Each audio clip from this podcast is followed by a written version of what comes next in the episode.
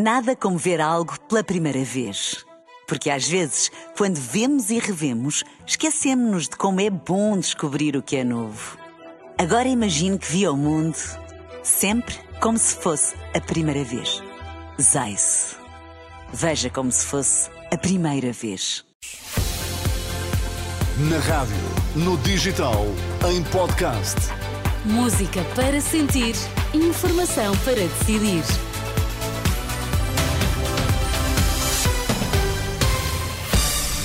Notícias na Renascença, para já os títulos em destaque. Dia marcado pelo protesto dos agricultores que mantêm bloqueio de 15 estradas. Terminou por hoje o interrogatório ao primeiro de três detidos na Operação Judicial da Madeira.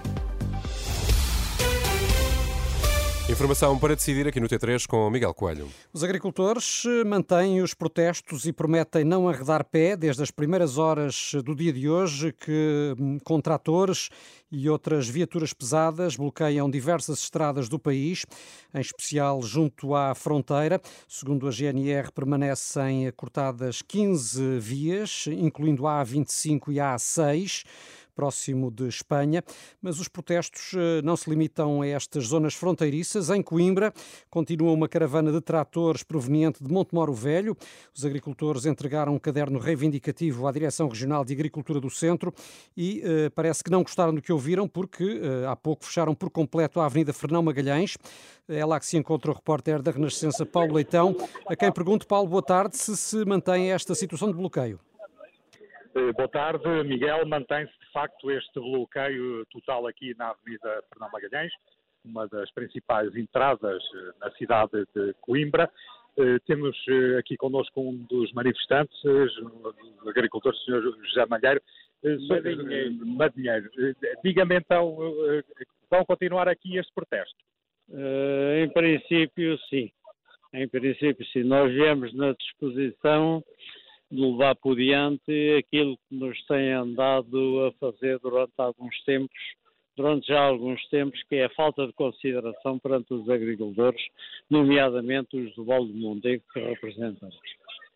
E é isso que nós que vimos na disposição de ir até ao fim, de acordo com as instruções que a Comissão Independente uh, entender por bem ir em frente.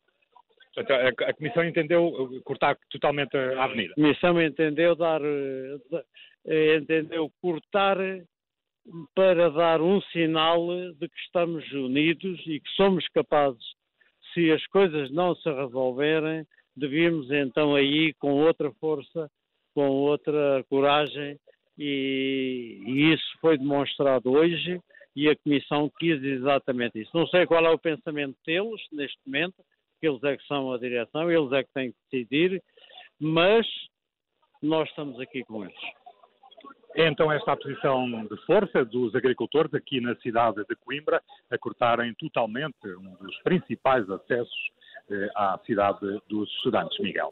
Obrigado, Paulo Leitão. O relato do repórter da Renascença no centro de Coimbra. Ninguém passa na Avenida Fernão Magalhães, um protesto sem hora para acabar. E o mesmo acontece noutras zonas do país. Ao todo, 15 estradas cortadas. Pode consultar o mapa interativo para ficar a conhecer todos os bloqueios em rr.pt. E o líder do PSD cita os protestos dos agricultores e também dos polícias como exemplos do que o governo socialista deixou por fazer. Efetivamente, há um país que cada dia se revela completamente diferente daquele que o Partido Socialista andou eh, a propagandear nos últimos tempos e continua ainda a enaltecer, eh, porque nós temos praticamente em todos os setores grande instabilidade, grande sentimento de injustiça. Tudo está por fazer em vários setores de atividade em Portugal. Hoje temos uma enormíssima manifestação dos agricultores portugueses que denotam eh, toda a sua frustração e desilusão com a falta de apoio por parte do governo. O líder da AD falava aos jornalistas depois de ter recebido vários representantes da plataforma de sindicatos da PSP e da GNR. Montenegro considerou justas as reivindicações dos polícias, garantiu que irá empenhar-se em satisfazê-las na medida das possibilidades do Estado. O porta-voz dos agentes e dos guardas assegurou por seu lado que os protestos vão manter-se. No Funchal aguarda-se a todo momento o anúncio do sucessor de Miguel Albuquerque. Esta hora ainda decorre a reunião do PSD Madeira, de onde deve sair o nome do eh, futuro líder líder do governo regional. Isto depois da operação judicial do passado dia 24, em que Albuquerque foi constituído arguído. Uma operação que fez três detidos. O primeiro deles, Custódio Correia, esteve hoje a ser ouvido no Campos de Justiça em Lisboa. Um interrogatório que deverá continuar amanhã. Já quanto aos detidos na operação Pretoriano, começaram a ser identificados esta tarde no Tribunal de Instrução Criminal do Porto. Os primeiros a dar entrada foram o líder da claque Super Dragões, Fernando Madureira, e a mulher. Seguiram-se os restantes 10 detidos. Ao todo foram 12 os detidos na operação de ontem, entre eles dois funcionários do Futebol Clube do Porto. E a marcar esta quinta-feira fica também a confirmação de que a dívida pública portuguesa ficou abaixo dos 100% do produto, do produto interno bruto. É uma situação, Miguel, que se registra pela primeira vez já desde 2009. Sim, uma confirmação que foi avançada pelo Banco de Portugal. A dívida ficou em 98,7% do PIB. É uma redução de 13,7 pontos percentuais em relação ao ano anterior. O governo já salientou que esta descida é também acompanhada de uma queda real da dívida pública, explicando que Portugal deve menos cerca de 9.400 milhões de euros do que no ano passado. Nesta edição das sete, como é habitual à quinta-feira, temos connosco o economista João César das Neves, a quem saúde. Boa tarde. Olá, boa tarde. Até que ponto deve ser uh, celebrada, na sua opinião, esta redução da dívida pública portuguesa? Bem, tem que ser celebrado, de facto, é um, é um momento importante, é um marco decisivo uh, num problema grave. Continua a ser grave, é verdade, continuamos com um elevado nível, mas enfim, o facto de ter descido abaixo dos 100%, ninguém acreditava nisto há pouco tempo, uh, é, é significativo, é muito significativo. Portanto, trata-se de um fenómeno importante que tem que ser marcado. Apesar de, para ele, ter também contribuído em uh, larga medida à inflação. Claro, ajuda, o vento foi pelas costas, ajudou muito, não é? Eh, não é a totalidade, mas há uma parte significativa desta descida que é causada exatamente pelo facto da inflação ter empolado o denominador, o produto, não é? Fica maior e, portanto, a percentagem fica mais pequena, não é? Eh, e ter facilitado, desvalorizando a dívida, torna mais fácil o seu pagamento. Portanto, estes dois fatores são fatores importantes, mesmo assim, descer de 30 e tal pontos num ano é, é, é muito significativo. E associado a este facto, tivemos ontem também os dados finais da execução orçamental do ano passado, que revelaram um excedente superior a 4.300 milhões eh, de euros, mas em parte devido ao fraco investimento. Pergunto se esta folga eh, pode eh, também mostrar incapacidade do Estado em investir este dinheiro. Essa, é, essa é a sombra do sucesso, não é? Portanto, se nós falarmos bem do sucesso, temos que dizer que há uma sombra.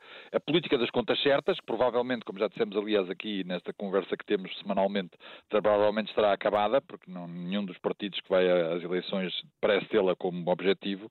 A política das contas certas mostrou o sucesso, mas também o fiasco disto. Quer dizer, foi uma, de alguma maneira uma política enganosa, porque em vez de realmente fazer uma reestruturação do Estado e mudar as coisas, apostar no crescimento da economia, foi eh, cortar nas despesas de investimento, foi cortar nas despesas de funcionamento, não tocar nos salários e nas pensões, que tinham sido a forma anterior de, de contas certas, no tempo da Troika, eh, e isso uh, enganava as pessoas, quer dizer, de facto não era sustentável. E, por isso temos todos estes problemas que vão da, da saúde à educação, da agricultura aos polícias, portanto, uma enorme quantidade de setores que estão a arder, e estão a arder por causa disto, não, não, não há outra maneira. E, portanto, isto talvez tenha até criado um problema grave para o futuro, que é as pessoas não quererem mais ouvir falar de contas certas, o que é errado, nós precisamos precisamos contas certas. Obrigado, professor João César das Neves. Eh, até para a semana. O economista César das Neves, presença habitual aqui nesta edição das 7 às quintas-feiras. E Renato, Felipe e Daniel, preparem os aplausos. Os músicos hum. Carlos Alberto Muniz e Manuel de Oliveira são os vencedores do prémio Carlos Paredes, instituído pela Câmara de Vila Franca de Xira. Esta edição de uh, 2023, é isso que se refere. Distinguiu por unanimidade execo os discos Ibéria 2022, de Manuel de Oliveira, e Por Esse Mar Abaixo, de Carlos Alberto Muniz. Muito bem. Parabéns a ambos. Um grande abraço, muito bom, muitos parabéns. Extraordinário, obrigado por esta notícia. Miguel Coelho, já sabe que as notícias Nada, da Renascença estão sempre em rr.pt. Tempo e trânsito para conferir já a seguir. Nada como ver algo pela primeira vez. Porque às vezes, quando vemos e revemos, esquecemos-nos de como é bom descobrir o que é novo. Agora imagine que viu o mundo sempre como se fosse a primeira vez. Zais. Veja como se fosse a primeira vez.